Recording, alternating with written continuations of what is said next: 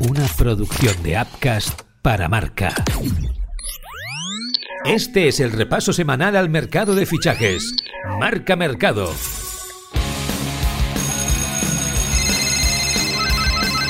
Marca Mercado con Joan Prats y Diego Picó. ¿Qué tal? Muy buenas y bienvenidos a Marca Mercado. Movimientos importantes esta semana con muchos millones gastados en la Premier League con el Chelsea como gran protagonista y una liga que empieza a animarse con incorporaciones y salidas importantes. Vamos a comentarlo todo con el crack de Diego Picó. ¿Cómo estás, Diego? Hola Joan, ¿qué tal? ¿Notas que la cosa se está animando? Noto que la cosa se está acelerando, los equipos han vuelto a entrenar y los entrenadores aprietan las tuercas a sus directores deportivos y presidentes para que les traigan refuerzos. Sin duda, viene una semana potente. Pues venga, vamos a repasarlo una semana más. Arranca Marca Mercado. Marca Mercado. Caliente, caliente. El delantero belga Romelo Lukaku, quien fue cedido al Inter de Milán la pasada temporada, se niega a volver al Chelsea. La cosa está calentita porque es muy poco probable que el delantero se ponga a las órdenes de Pochettino el próximo lunes con el objetivo de forzar un acuerdo. Recordemos que los italianos ofrecen 30 millones de euros y el Chelsea pide 40. No sé, Diego, parece que se van a acabar entendiendo, ¿no? Creo yo, por el siempre polémico Lukaku. El pulso que le está echando el delantero belga al Chelsea es evidente, tanto que ha dicho que no quiere volver a entrenar con el Chelsea, que no quiere viajar a Londres. Eh, evidentemente el equipo inglés que pagó 120 millones de euros por el jugador hace solo dos temporadas no está dispuesto a dejarlo marchar gratis. Entre tanto, el Inter, sabiendo que el futbolista está como loco por quedarse en Milán, donde es feliz, ha empezado a tirar miguitas de pan. Primero ofreció 20, luego 25 y ahora ha ofrecido 30 millones de euros para solucionar este problema que va en aumento porque el jugador se niega a entrenar y se ha declarado en rebeldía en Londres. Evidentemente el Chelsea está esperando que el Inter suba esa oferta y llegue a los 40 millones. De momento están en stand-by, pero yo creo, Joan, que llegarán a un acuerdo. Marca Mercado. No se lo cree nadie. Venga, va, hombre.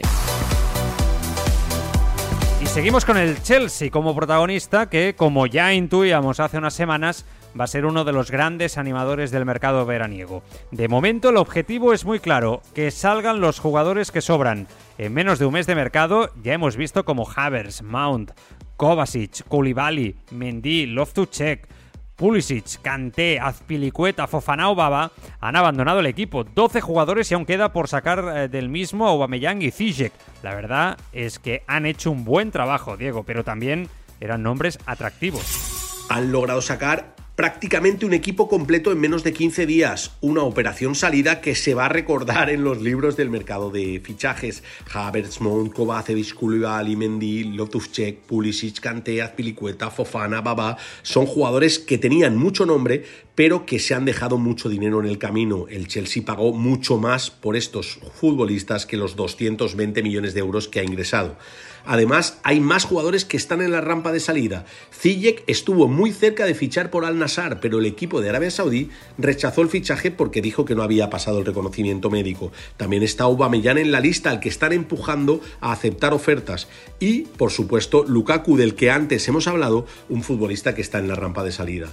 Es cierto que el Chelsea ha movido el mercado, ha fichado jugadores como Nkunku o como Jackson del Villarreal, dos delanteros por los que se ha gastado algo más de 85 millones de euros, pero nada que ver con los 12 o 15 jugadores que pueden salir en este mercado. Marca Mercado. Nos ha dejado flipados.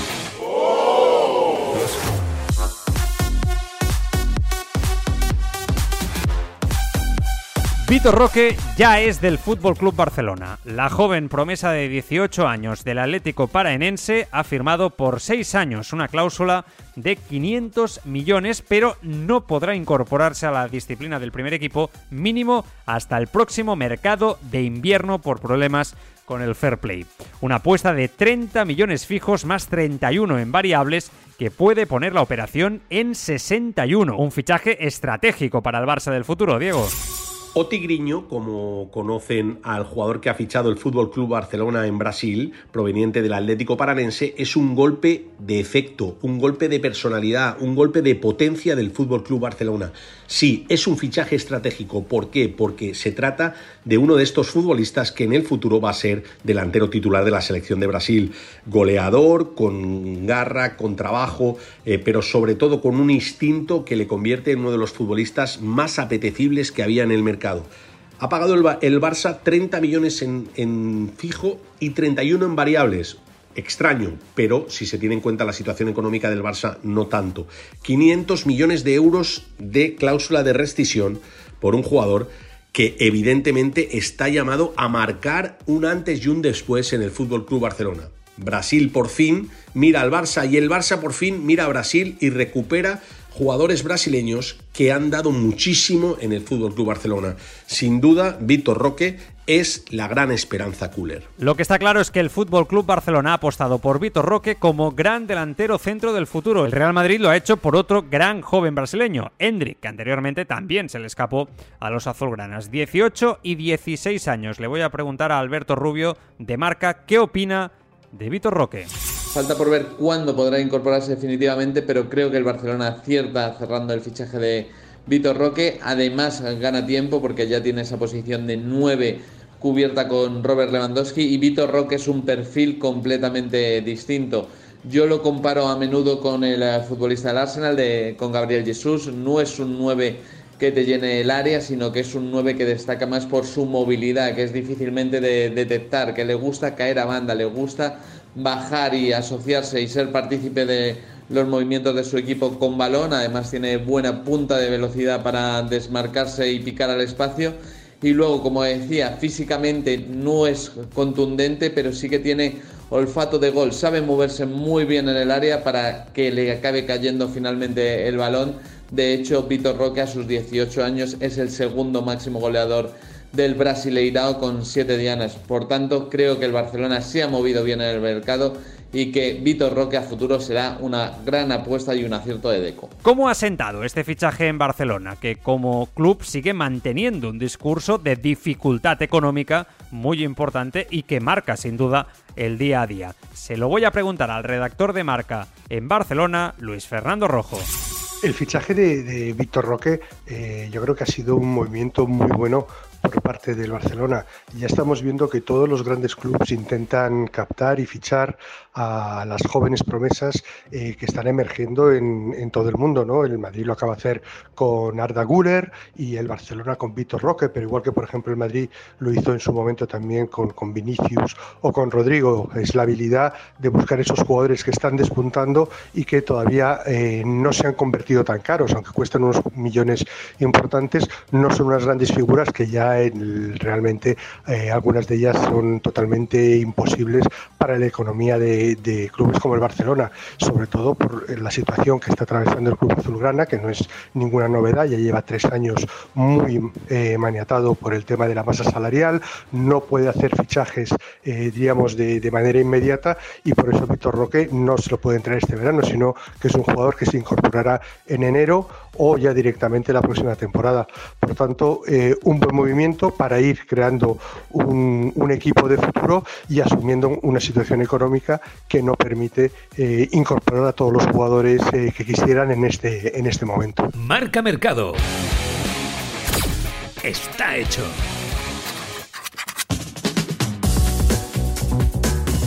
Y tanto si está hecho. Pau Torres ha fichado por el Aston Villa de la Premier League. Dice adiós un canterano amarillo formado en la cantera de la cerámica y tras 20 años en el club. Pau se marcha finalmente tras muchos veranos donde su nombre había sonado para grandes clubes. Finalmente, el Aston Villa se ha llevado al central español por 33 millones de euros más 5 en variables. un jugador, Diego, que va a ser recordado como uno de los más históricos en el Villarreal. El chiquet del Poble ya es un villano más. Pau Torres jugará en el Aston Villa las próximas cinco temporadas. El equipo de Unai Emery, que confecciona ahora mismo Monchi y que le da ese acento español al equipo de Birmingham, ha pagado 33 millones de euros fijos y 5 en variables por uno de los mejores jugadores de la liga, uno de esos centrales que marcan la diferencia y que quiere medirse en Premier. Tras 20 años prácticamente ininterrumpidos en el Villarreal, solo se marchó una temporada al Málaga cedido, el chiquet del Poble, el chico que nació en Villarreal, que renunció a irse al Tottenham Hotspur para jugar la Champions League con el Villarreal, con el equipo de su vida, después de haber ganado el primer trofeo en la historia del club amarillo, esa Europa League que le ganaron al Manchester United en los penaltis. Una nueva etapa se abre entre Pau Torres y sin duda todos esperamos por lo menos los que nos gusta el fútbol español, que este español brille en la Premier. Upcast, que no te lo cuenten, escúchalo.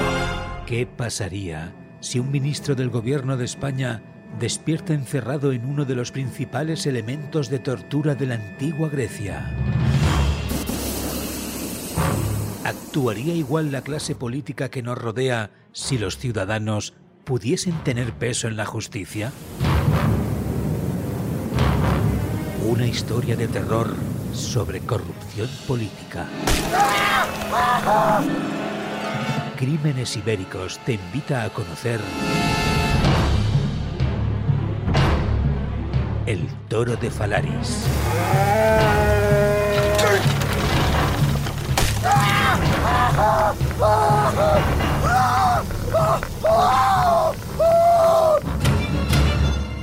Una producción de Upcast.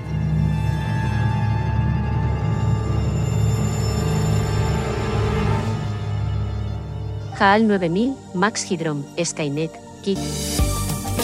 La inteligencia artificial ya no es ficción, está entre nosotros abriéndose camino hacia el futuro.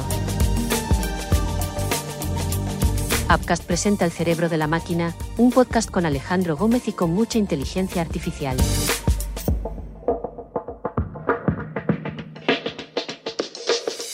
Posibilidades, retos, dificultades, problemáticas, aplicaciones de la nueva herramienta del Homo sapiens. El cerebro de la máquina de Upcast en tu plataforma de podcasting.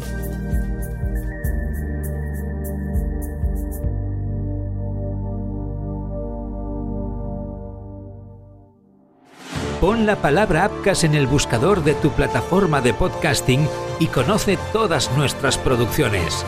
Upcast, que no te lo cuenten, escúchalo. Marca Mercado. El culebrón del verano. Mbappé parecía abonado a esta sección, pero ojito que Joao Félix ha decidido hacerle competencia y quiere también ser el gran culebrón del verano. Definitivamente el caso ha estallado esta semana en el Atlético de Madrid, dejando imágenes desagradables que todos querían evitar en su regreso a los entrenamientos. Joao Félix entrenando a las órdenes del Cholo Simeone. Todo el mundo lo quiere fuera del equipo, del club, pero con un sueldo tan elevado y no con tantos equipos dispuestos a pagar lo que pide el Atlético, veremos si se encuentra una solución en forma de traspaso, Diego. Es complicado saber lo que va a pasar con Joao Félix en este mercado, pero lo que era evidente era saber que cuando volviera a entrenar con el Cholo Simeone la cosa se iba a tensar. No ha defraudado los primeros dos, tres entrenamientos de Joao Félix, ha tirado un peto, se ha enfrentado con Andrea Berta, incluso ha protestado por no entrar en uno de los equipos y quedarse haciendo rondos al margen.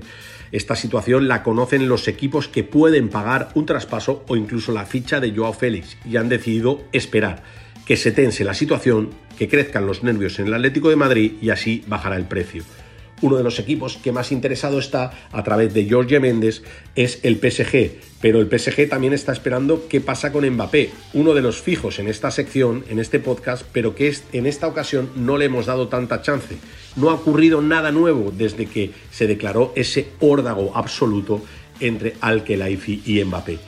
Eh, aún así, el PSG espera y espera. Si vende a Mbappé, Joao Félix puede ser una de esas opciones que satisfagan a Luis Enrique. ¿Cómo debe gestionar el caso Joao Félix el Atlético de Madrid? ¿Es aprovechable para el equipo? haber llegado a este punto? ¿Es solo culpa del propio jugador? Se lo voy a preguntar a la periodista María José Ostalric.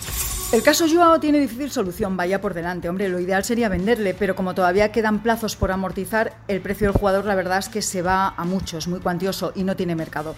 Lo mejor sin duda sería una cesión parecida a la que se alcanzó con el Chelsea y esperar a que explote y en esos momentos pues eh, revisar su situación. Dicho esto, no hay que descartar que al final tenga que quedarse en el Atlético de Madrid y él no quiere, ¿eh? lo cual me hace pensar que no se lo va a poner fácil a nadie, pero si decidiera al final por sentido común e incluso en beneficio propio, oye, trabajar y mejorar, Simeone va a contar con él, seguro. Ya lo ha hecho, no tiene que caerle especialmente bien el jugador, tan solo rendirle, porque en el fútbol lo que cuentan de verdad y más para un técnico son los resultados.